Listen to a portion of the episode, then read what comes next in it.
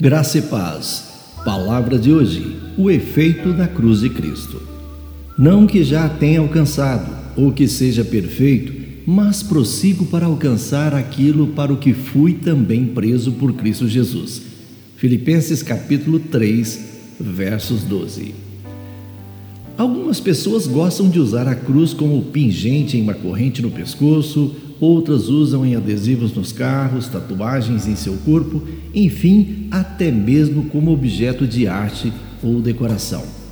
Mas também a cruz é muito usada como lembrança de morte. Exemplo esse fácil de se provar, onde nos cemitérios é usada como símbolo de sepultura. Eu quero lhe contar um fato um pouco curioso, preste atenção.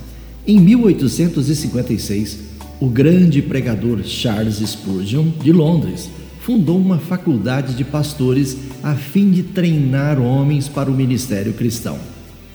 Em 1923, foi renomeado como Universidade Spurgeon.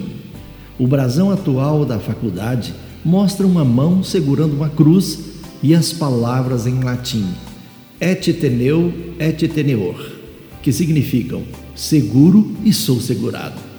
Em sua autobiografia, Spurgeon escreveu: Esse é o lema da nossa faculdade.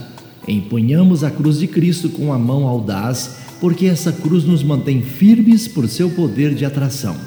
Desejamos que todo homem possa permanecer na verdade e ser fortalecido por ela, especialmente a verdade do Cristo crucificado.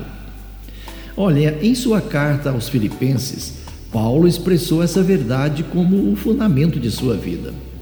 Não que eu já tenha obtido a perfeição, mas prossigo para conquistar aquilo para o que também fui conquistado por Cristo Jesus.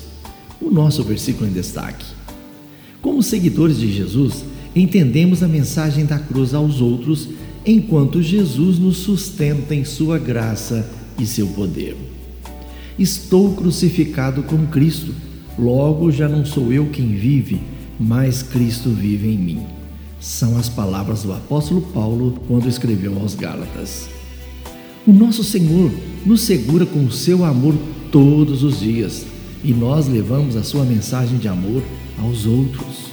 Lembre-se, nós nos seguramos na cruz de Cristo e nós somos amparados por ela.